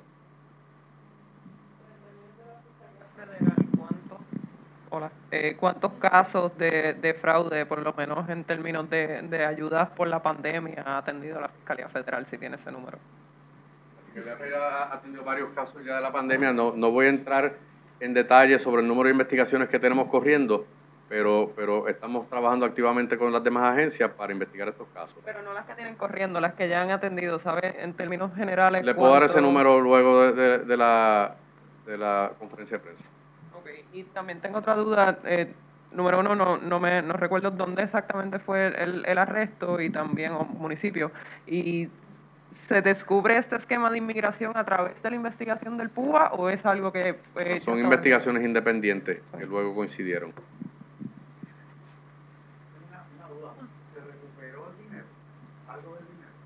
Sí, hay, hay ¿cuánto?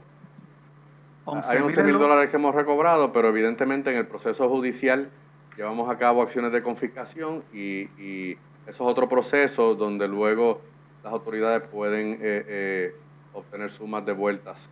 ¿Pero hay alguna anotación de confiscación? ¿Hay algún procedimiento? Hay, hay alegaciones de confiscación que se llevan a cabo en el mismo proceso. O sea, que hay propiedades además del, del no, no, le puedo comentar sobre propiedades, pero si tiene propiedades y, y, son objeto de este fraude y, y, podemos confiscarlas, así las confiscaremos. comenzó lo del PUA cuando, obviamente, cuando empezó la pandemia, ¿no? Correcto. Cuando empezó el, ¿Y lo de inmigración? Lo de inmigración desde el 2017, 2017. él está llevando a cabo este esquema. Okay. No, no le puedo decir dónde, dónde fue el arresto, pero fue arrestado en su residencia. Carolina.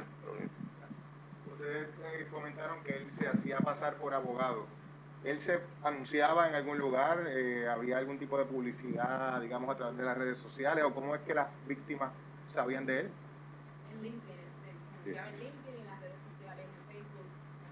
¿O sí? Eh, mencionó que él tenía ya unos casos previos por fraude. Eh, ¿Había cumplido? porque Sí, correcto. Él, cumplió, si, mal no recuerdo, como 15 meses de cárcel. Escucharon al, a uno de los fiscales federales, también al secretario del Departamento del Trabajo a nivel local. Tanto el caballero como la dama, pues obviamente son acusados, uno por fraude al PUA, el otro por eh, fraude a inmigración. eh, fueron cientos los inmigrantes que resultaron timados con el esquema que mantenía esta persona que les prometía villas y castillas y nunca les cumplió.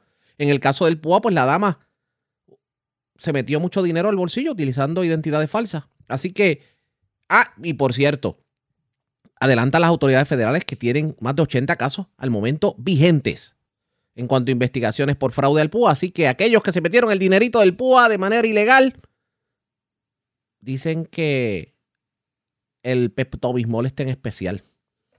La red le Cuando regresemos más noticias del ámbito policíaco, es lo próximo a la pausa. Regreso en breve.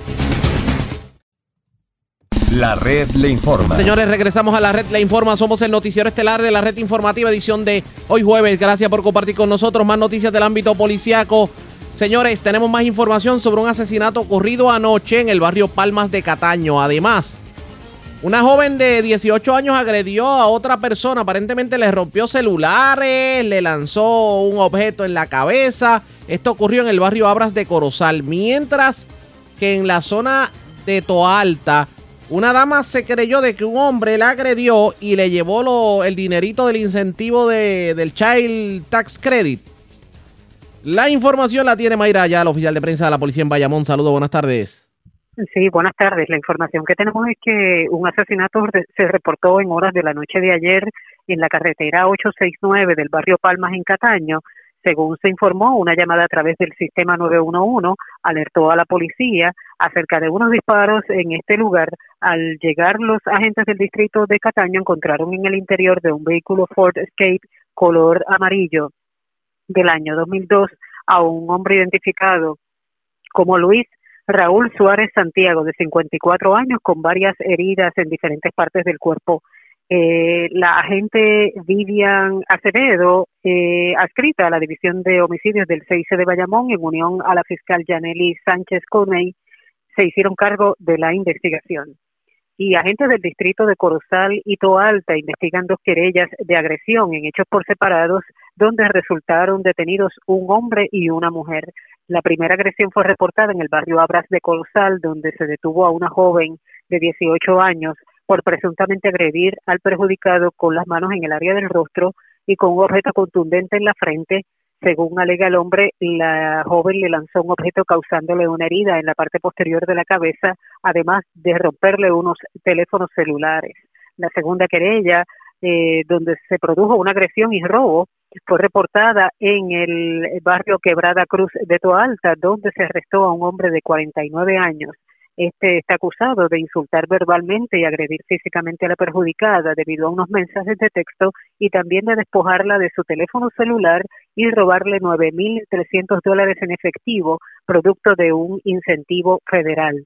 En ambos casos se estarán realizando entrevistas como parte de la investigación. Gracias por la información. Buenas tardes. Buenas tardes. Gracias, era Mayra el oficial de prensa de la policía en Bayamón, de la zona metropolitana. Vamos a la zona centro-oriental de Puerto Rico, porque alguien se apropió ilegalmente de mercancía del Walmart de Plaza Calle y mercancía valorada en casi 3 mil dólares. La información la tiene Edgardo Ríos Queret, oficial de prensa de la policía en Cagua. Saludos, buenas tardes. Buenas tardes. ¿Qué información tenemos? La policía investiga una apropiación ilegal reportada en horas de la noche de ayer en la tienda Walmart, ubicada en el centro comercial Plaza Calle y del mencionado municipio. Según informó el querellante, alguien se apropió ilegalmente de mercancía del área de electrónica, la cual fue valorada en 2.727 dólares y 31 centavos. El agente Melvin David, adscrito al Instituto de Calle, investigó de manera preliminar, refiriendo el caso a la división de delitos contra la propiedad del 6C de Caguas. Que pasen excelente tarde. Igual usted. Gracias, Ricardo Ríos Quereto, oficial de prensa de la policía en Caguas, de la zona centro-oriental. Vamos a la zona noroeste de Puerto Rico, porque las autoridades intervinieron con dos embarcaciones. Una con dos personas, otra con sobre 30 personas, aparentemente personas de estatus migratorio no definido. Esto en las costas del noroeste de Puerto Rico. Además, le erradicaron cargos criminales a un hombre que aparentemente se apropió de 200 dólares de un vehículo que se encontraba estacionado en una residencia de Rincón. También se radicaron cargos criminales contra una persona que pagó un vehículo, compró un vehículo con un cheque de 7 mil dólares, pero el cheque no tenía fondos. Juan Bautista, ya el oficial de prensa de la policía en Aguadilla, con detalles. Saludos, buenas tardes. Sí, buenas tardes para ti, Ariel, buenas tardes para el público Radio Escucha. Como mencionaste, en el día de ayer, agentes de la Unidad Marítima de Aguadilla, adscritos al negociador de la Policía de Puerto Rico, realizaron dos intervenciones por separado en las costas de Aguada y Aguadilla. La primera intervención la llevaron a cabo a milla y media de la costa de Aguada, donde interceptaron una embarcación color verde desprovista de luces de navegación de unos 22 pies de eslora con un motor fuera de borda, en la que viajaban dos hombres de 20 a 30 años de edad de estatus migratorio no definido.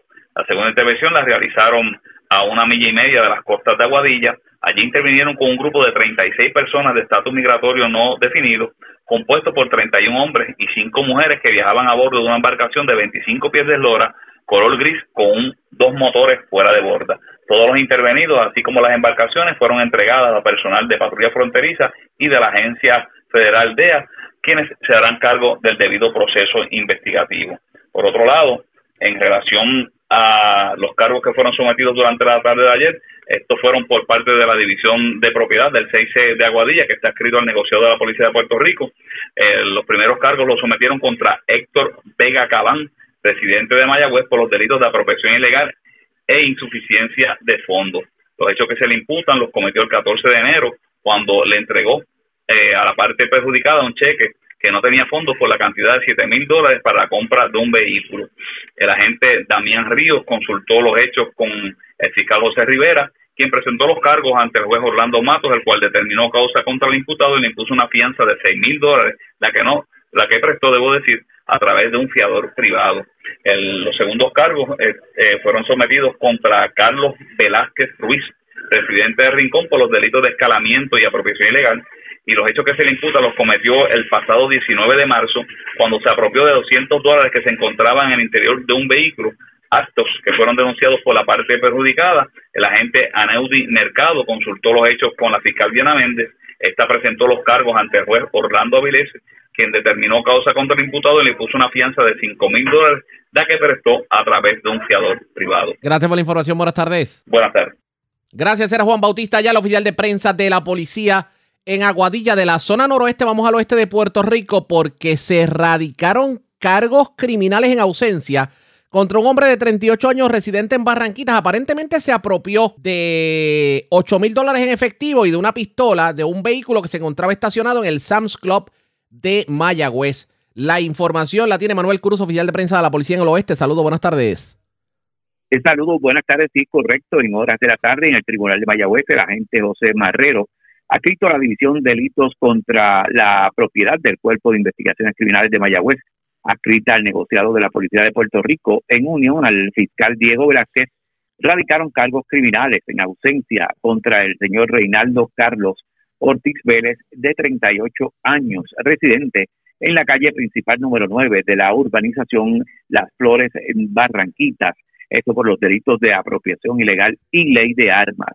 El acusado fue llevado ante la presencia de la juez María del Pilar Vázquez, quien luego de examinar la prueba determinó causa para arresto, imponiéndole una fianza en ausencia de 300 mil dólares.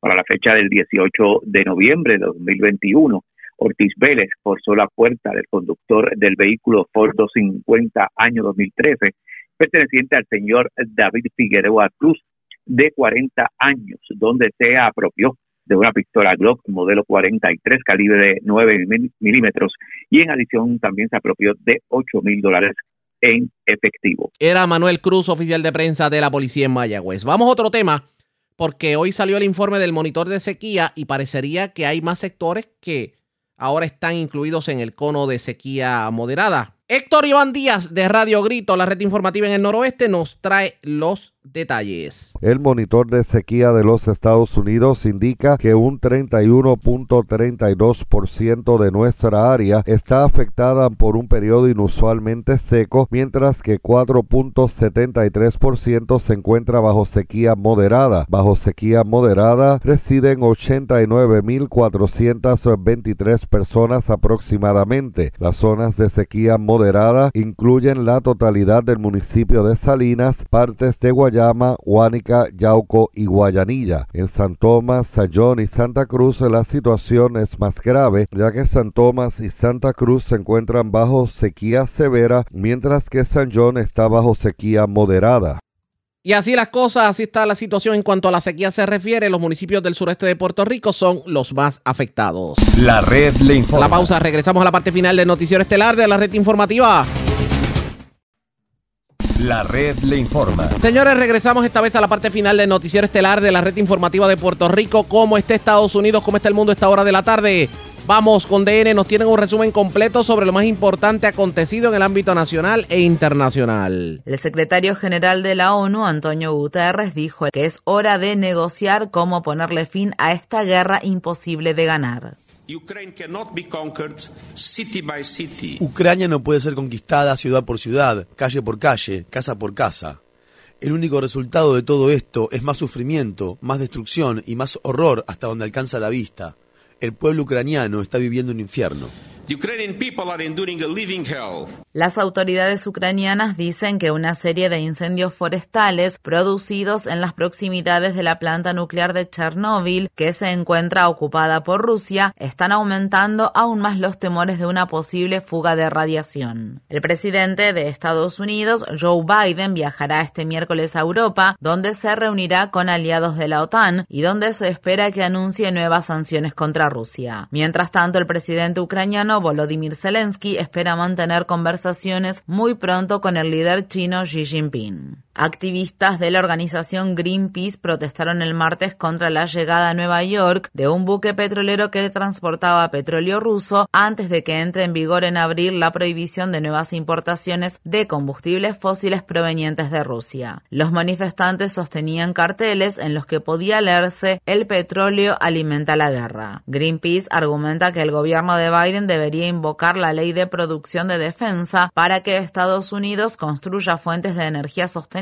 y consiga independizarse de los combustibles fósiles. Esto se produce al tiempo que un nuevo informe revela que los países ricos deben acabar por completo con la producción de petróleo y gas para 2034, lo que le daría al mundo un 50% de posibilidades de limitar el aumento de la temperatura global a 1,5 grados Celsius. Las audiencias del Senado de Estados Unidos para la confirmación a la Corte Suprema de la candidata Ketanji Brown Jackson han comenzado su tercer día. El martes, la jueza Jackson rechazó las acusaciones de los republicanos de que sus sentencias en casos de abuso sexual infantil habían sido indulgentes y dijo que emitió sentencias estrictas con todas las restricciones adicionales a disposición de la ley. Los republicanos también arremetieron contra la jueza Jackson en lo que respecta a una serie de cuestiones que recientemente se han convertido en puntos críticos para la derecha. El senador Ted Cruz interrogó a Jackson sobre su punto de vista en cuanto a la teoría crítica de la raza, mientras que la senadora Marsha Blackburn atacó los derechos de las personas transgénero y en un momento le pidió a Jackson que definiera la palabra mujer. Jackson se negó a brindar una definición y respondió no soy bióloga. El senador Lindsey Graham le pidió a la candidata al alto tribunal que calificara qué tan religiosa es.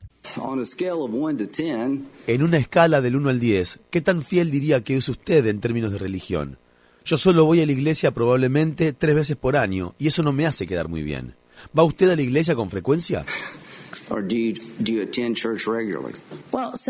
Bueno, senador, me resisto a hablar de mi fe de esta manera solo porque soy consciente de que es necesario que la población confíe en mi capacidad para mantener al margen mis opiniones personales. Uh, have confidence in my ability to separate out my personal views. Por otra parte, Lindsey Graham se marchó de la audiencia después de tener un desacuerdo con el presidente del Comité Judicial del Senado, Dick Darvin, por la continua detención de prisioneros en la bahía de Guantánamo, a algunos de los cuales Jackson representó como abogada. En noticias sobre el coronavirus, la ciudad de Nueva York y otras partes del noreste de Estados Unidos registraron un aumento en los casos al tiempo que la subvariante BA.2 de Omicron se propaga por el país. Una empresa de genómica calcula que la BA.2 ahora representa entre el 50% y el 70% de todos los casos de COVID-19 en Estados Unidos, aunque muchos expertos en salud sostienen que no anticipan ver un aumento aumento considerable en los contagios. El alcalde de la ciudad de Nueva York, Eric Adams, anunció que levantará el 4 de abril el uso obligatorio de mascarilla para niños menores de 5 años si las autoridades consideran que el número de casos sigue siendo bajo. Esto se produce al tiempo que el gobierno de Biden anunció esta semana que no tiene los fondos suficientes para comprar una cuarta dosis de la vacuna para todos los estadounidenses si llega a ser necesario e instó a los legisladores a aprobar un paquete de financiación valuado en 15 mil millones de dólares que ha estado estancado en el Congreso. La secretaria de prensa de la Casa Blanca, Jem Psaki, ha dado positivo por coronavirus por segunda vez en un plazo de cinco meses. La exsecretaria de Estado, Hillary Clinton, también anunció que tiene COVID-19 y que presenta síntomas leves similares a los de un resfriado. La organización Oxfam International advierte que 28 millones de personas en la región de África Oriental corren el riesgo de sufrir hambruna, al tiempo que la región se enfrenta a una progresiva catástrofe a gran escala. Una sequía histórica de años de duración, sumada a los conflictos bélicos, ha reducido drásticamente la producción agrícola en el cuerno de África y ha provocado desplazamientos generalizados. La invasión rusa de Ucrania también ha amenazado las importaciones de trigo a la región, desviado parte de la ayuda internacional y provocado un aumento global de los costos de alimentos, energía y fertilizantes. Visite nuestro sitio web democracynow.org/es para ver nuestra entrevista con Raj Patel sobre cómo la guerra en Ucrania afectará el hambre en el resto del mundo. Una de las juezas de más alto perfil en la lucha contra la corrupción en Guatemala renunció a su cargo y huyó del país temiendo por su vida. La jueza Erika Aifán presidió varios casos de corrupción que involucraron a funcionarios guatemaltecos de alto nivel, incluido el presidente de Guatemala. Según se informa, Aifán se había enterado por un colega de que la Corte Suprema de Justicia de Guatemala planeaba despojarla de su inmunidad judicial, lo que la ponía en riesgo de ser detenida. La jueza se encuentra ahora exiliada en Estados Unidos. En Jamaica aumenta la presión para retirar a la reina Isabel como jefa de Estado, mientras el príncipe William y Kate Middleton recorrían el Caribe esta semana, una coalición de políticos y líderes empresariales jamaiquinos, entre otros, escribieron una carta a los miembros de la familia real en la que acusaban a la reina de perpetuar la esclavitud e instaban a la monarquía británica a proporcionar reparaciones y disculparse por la destrucción que causó el colonialismo. El martes, los miembros de la realeza británica fueron recibidos con protestas en la capital del país, Kingston. Estas fueron las palabras expresadas por una activista por los derechos humanos de Jamaica.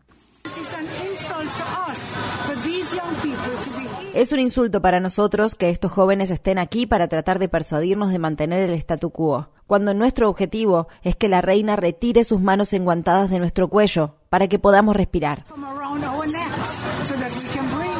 En el transcurso de su viaje por el Caribe, el príncipe William y Kate se vieron obligados a cancelar una visita a una plantación de cacao en Belice en medio de protestas por los derechos de los pueblos indígenas y contra el colonialismo. En Estados Unidos, la senadora Elizabeth Warren y el congresista Ro Khanna presentaron un proyecto de ley que impediría que grandes corporaciones obtengan ganancias económicas del agua y los derechos del agua. La legislación conocida como la Ley del Futuro del Agua fue propuesta el martes en el Día Mundial del Agua, al tiempo que las condiciones de sequía impulsadas por la crisis del cambio climático siguen empeorando en Estados Unidos y en todo el mundo. Mientras tanto, en El Salvador manifestantes pidieron el martes que se derogue una ley sobre el agua aprobada el año pasado que, según los críticos, permite que los recursos hídricos del país estén bajo el control de corporaciones. En el estado de Luisiana, al menos una persona murió después de que un gran tornado desencadenado por una serie de fuertes tormentas en el sur de Estados Unidos azotara el martes por la noche la ciudad de Nueva Orleans. Se registraron cortes de energía y graves daños en comunidades que ya habían sido devastadas por el huracán Katrina en 2005, incluido el barrio de Lower Ninth Ward. El lunes, 20 tornados azotaron partes de los estados de Texas y Oklahoma, lo que causó la muerte de al menos un residente de Texas. Además, se emitieron advertencias de tornado en Mississippi y Alabama. El martes, empleados de una cafetería de la cadena Starbucks en la ciudad de Seattle votaron por unanimidad a favor de sindicalizarse. Esta es la primera tienda de la cadena de cafeterías en formar un sindicato en su ciudad natal y está a solo 10 minutos en automóvil de la sede de Starbucks en Seattle. El senador Bernie Sanders instó recientemente al director ejecutivo de Starbucks, Howard Schultz, a poner fin a la gran campaña antisindical de la compañía. En otras noticias laborales, más de 500 empleados de la corporación multinacional Chevron en la ciudad de Richmond, estado de California, han iniciado una huelga tras no lograr llegar a un acuerdo con la compañía para obtener unas condiciones de trabajo más seguras, además de mejores salarios y beneficios. Chevron obtuvo 15.600 millones de dólares en ganancias el año pasado. En el sur de California, empleados de Disney organizaron huelgas virtuales y presenciales el martes para protestar por la respuesta de la compañía a la nueva legislación educativa del estado de Florida contra la comunidad LGBTQ conocida como No Digas Gay. La nueva ley prohíbe hablar sobre orientación sexual e identidad de género en las escuelas de Florida.